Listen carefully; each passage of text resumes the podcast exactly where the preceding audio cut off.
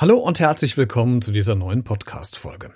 Auch wenn wir jetzt aktuell Sommer haben, als die Podcast-Folge online geht oder ging, je nachdem, wann du das jetzt hörst, ähm, wird es heute etwas weihnachtlich oder winterlich. Jedes Jahr im Dezember wird in den Schulen ja gebacken, gesungen, gebastelt bis zum Anschlag. Jeden Tag duftet es in den Gängen nach leckeren Plätzchen, Waffeln oder auch äh, angebrannten Rührteig, je nachdem, welcher Kollege gerade in der Küche ist. Eine besinnliche Zeit sollte es eigentlich sein, in der man wieder etwas mehr zur Ruhe kommt, aber machen wir uns da mal alle nichts vor. Die Vorweihnachtszeit ist nur eines, Chaos und Zeitdruck und auch zugegebenermaßen Stress. Viele Termine stehen an, Weihnachtsfeiern, Aktionen und und und. Die Liste wäre noch mit mehr Punkten füllbar. Aber da muss man als Lehrkraft auch mal durch. Gehört halt auch zum Job. In der heutigen Folge berichte ich über meine erste Bug-Session mit einer Klasse, die trotz sorgfältigster Planung in einem absoluten Mehlchaos endete. Jetzt könntest du vielleicht denken, naja, das waren die Schüler. nee, ich selbst habe das Chaos angerichtet und zwar auf dem Weg aus meiner eigenen Küche hin in die Schule. Und ich kann dir schon mal sagen, da kann man eine Menge Mehl auf diesem Weg vernichten und verlieren. Dann lass uns mal in die heutige Folge starten. Lehn dich zurück, schnapp dir einen Kaffee oder Tee, starr an die Wand oder mach die Augen zu. Hauptsache, du hast es gemütlich. Los geht's.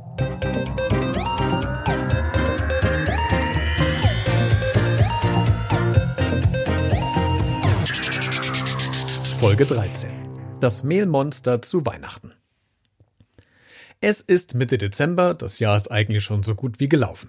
Es sind, glaube ich, noch knapp zwei Wochen Schule und da läuft dann auch nicht mehr so viel. Die Kids sind schon von Wochen vorher mit Zucker so vollgedröhnt, dass einige von denen fast schon Entzugserscheinungen zeigen, wenn sie nicht alle zwei Minuten mal an einem Gebäck lecken können und somit auch nicht mehr wirklich bei der Sache sind.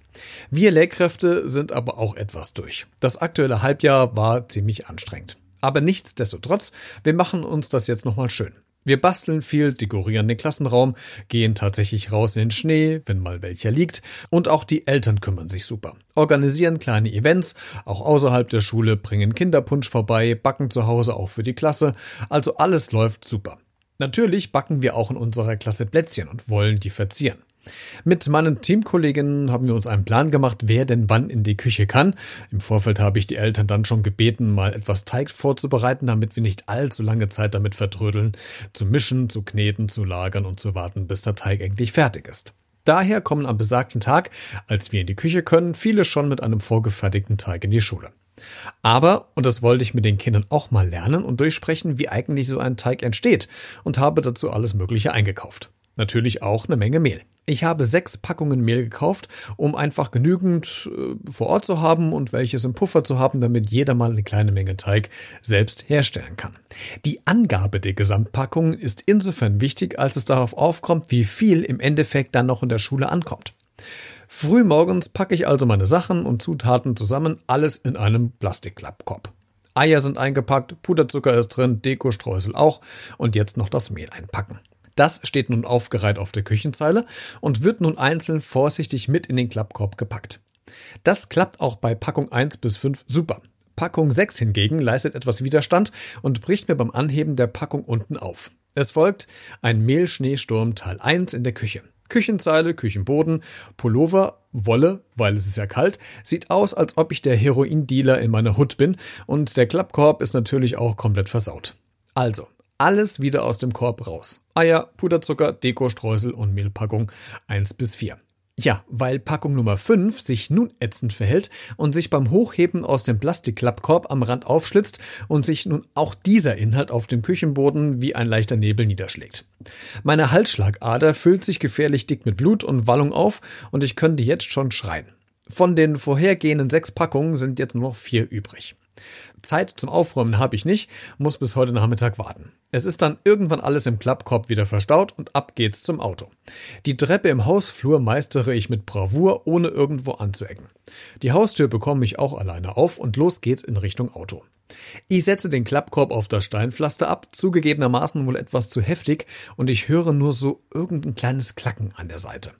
Denke mir aber nichts dabei, wird schon nichts Schlimmes sein. Tja, Hätte ich lieber mal direkt nachgeschaut.